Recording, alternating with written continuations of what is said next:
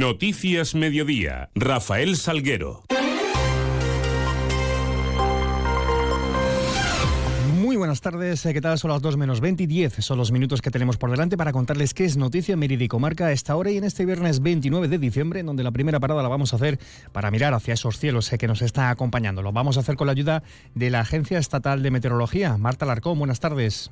Muy buenas tardes. En Extremadura tendremos cielo nuboso y no se descartan precipitaciones débiles. Las temperaturas subirán alcanzando 14 grados en Mérida, 13 en Cáceres o 12 en Badajoz. Y de cara a mañana seguiremos con intervalos nubosos con temperaturas máximas sin cambios, quedándose en cifras de 14 grados en Badajoz y Mérida o 12 en Cáceres. El viento estará en calma. Es una información de la Agencia Estatal de Meteorología. Nueve minutos para menos 10. Continuamos. Vamos con ese último viernes del 2023, día en el que la Plaza de España va a coger. Será esta noche la celebración de las preuvas, eh, ya para ello todo dispositivo de seguridad, evacuación, de cara a ese evento que espera la afluencia de miles de personas. Se ha establecido ya el plan de seguridad y el refuerzo tanto de Policía Nacional como de Policía Local. El evento será desde las 6 de la tarde hasta la una y media de la madrugada.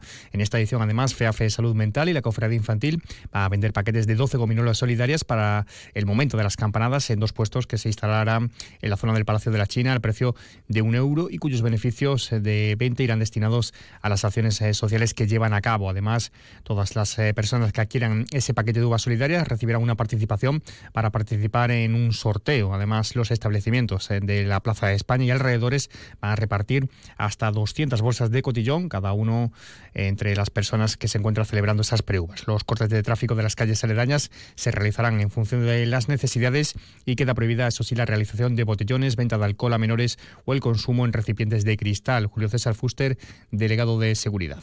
Vamos a pedir, por favor, que toda la ciudadanía que acuda a la Plaza España eh, no puede llevar eh, ningún tipo de recipiente de cristal, etcétera, porque todo va a estar suministrado allí. Y vamos a intentar que todo lo que son las medidas de seguridad sea en beneficio de que la gente lo pase súper bien, que la gente disfrute, que la gente eh, conviva y que la gente disfrute de la música joven. Y en más eh, programación navideña para este viernes eh, tenemos eh, que contarles que a las 5 en el Parque López de Ayala tendrá lugar un taller infantil de máscaras navideñas. A las 6 en el Centro Cultural del Antiguo el espectáculo Trazos Mágicos y Cuentitis Aguda llegará hoy, recalará hoy a partir de las 6 en la barriada de Monte Alto. Por su parte, mañana sábado, la mediodía en la Plaza de España será el escenario y la fecha y hora elegida para la fiesta infantil de fin de año, mientras que a esa misma hora tendrá lugar la llegada del paje real en la Plaza del Obelisco en la Rambla. Y a partir de las 6, mañana, Decimoquinta edición de la carrera San Silvestre de Mérida. Tendrá salida y meta en Félix Valverde Lillo, prueba en la que se han inscrito más de mil participantes. Escuchamos al delegado de deportes, Tony Marín, y a la presidenta del Club de Atletismo Mitreo, Soledad Díaz eh, Madroñero.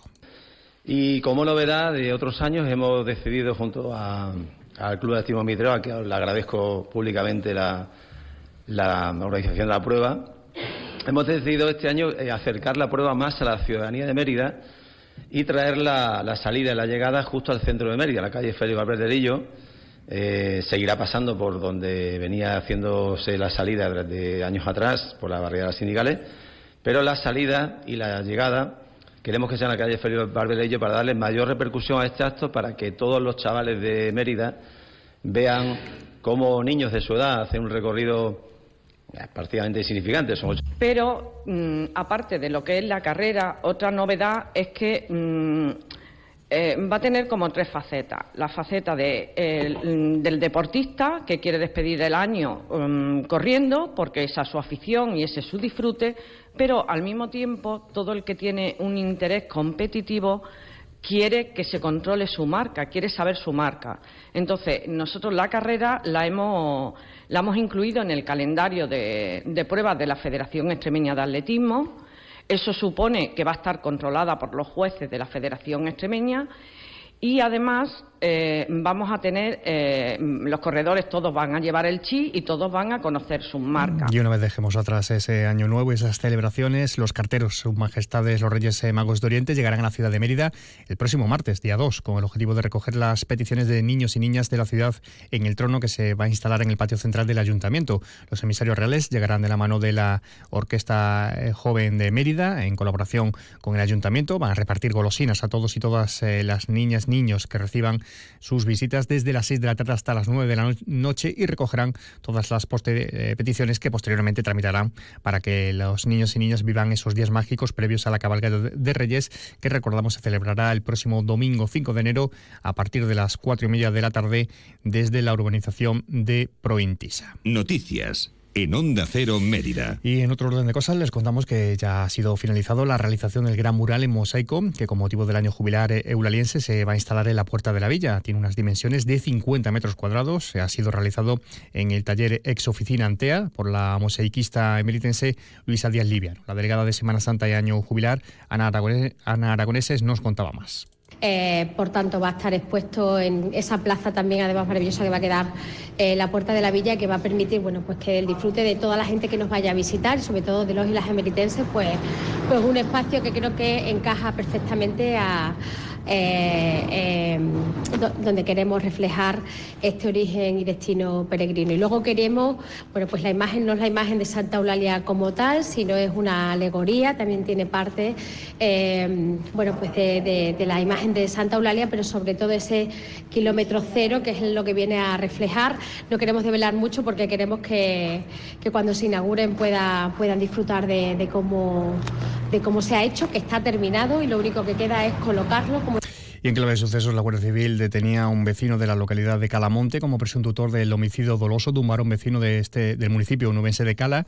Desde el pasado 17 de diciembre, agentes del equipo de Policía Judicial de la Guardia Civil de Mérida investigan la agresión sufrida por ese vecino mientras se encontraba en un establecimiento de Calamonte. Supuestamente la víctima había sido agredida por otra persona, le propinó golpes en la cabeza, le provocó lesiones de extrema gravedad y se largó del lugar de los hechos tras ser asistido por los servicios de emergencia y llevado al centro hospitalario de Mérida. Fue trasladado de derivado al Hospital Universitario de, Badajoz, quedando ingresado en estado de coma en la unidad de cuidados intensivos en la UCI. Tras 11 días de atención médica, falleció el pasado miércoles con las distintas actuaciones practicadas y manifestaciones obtenidas en el transcurso de la investigación para tratar de identificar y detener al autor de la acción delictiva. Los agentes hallaron indicios suficientes para poder implicar de los hechos a un vecino de Calamonte. Finalmente, con esas pruebas incriminatorias, en la mañana de hoy viernes ha sido localizado y detenido en su localidad de residencia, instruyéndole diligencias por un supuesto delito de homicidio doloso y será puesto a disposición del juzgado de instrucción de Mérida.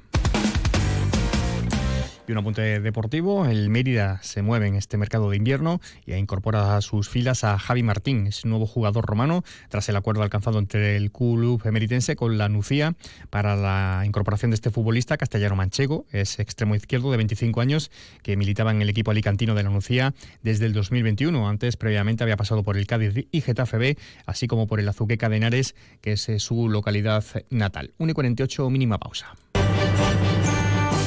La Navidad en Mérida. Tenemos teatro, musicales, espectáculo de magia y una de las mayores fiestas de preuvas de España. Este viernes despide el fin de año desde las 6 de la tarde en la Plaza de España y el sábado por la mañana las preuvas infantiles y por la tarde la San Silvestre.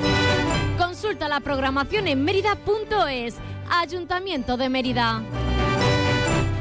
Ahora en tu tienda de Chacinas Castillo, lechones ibéricos para horno al mejor precio. Compruébalo. De forma más breve, hoy a las 8 de la tarde en el Teatro María Luisa tendrá un acto de homenaje al autor teatral Juan Copete. Y este lunes a las 8 se inaugura la exposición Hilos de Devoción, en la que se dará a conocer el trabajo de restauración de un traje de seda y plata de Santa Eulalia en el siglo XVIII, que ha sido llevado a cabo por la Universidad Politécnica de Valencia. Será en la sala de Cumanus, eh, donde podrá visitarse hasta el 14 de enero. Y mañana sábado de 11 a 12 y media se celebran visitas guiadas teatralizadas por la ciudad. Eh, será la mismísima diosa lusitana quien en ese paseo por la historia meritense, en el, eh, en el marco de Merita, nos cuente su historia. También mañana a las 6 el Centro Cultural de la Antigua acoge el espectáculo protagonizado por Ana Trinidad Charo La Quitapenas. Charo es una mujer extremeña, desenvuelta y llena de vida que pondrá en escena, como decimos, Ana Trinidad eh, mañana, el, mañana sábado, sí, a las 6 en el Centro Cultural de la Antigua. Pues escasos segundos, no se paran ya de las 2 menos 10. Pueden seguir informados a través de nuestra web y redes sociales. Ahora les dejamos con toda la información regional, toda la información de Extremadura, que llegará de la mano de nuestro compañero Manuel Márquez Urita. Pasen un feliz resto del día, un feliz eh, viernes, un feliz fin de año.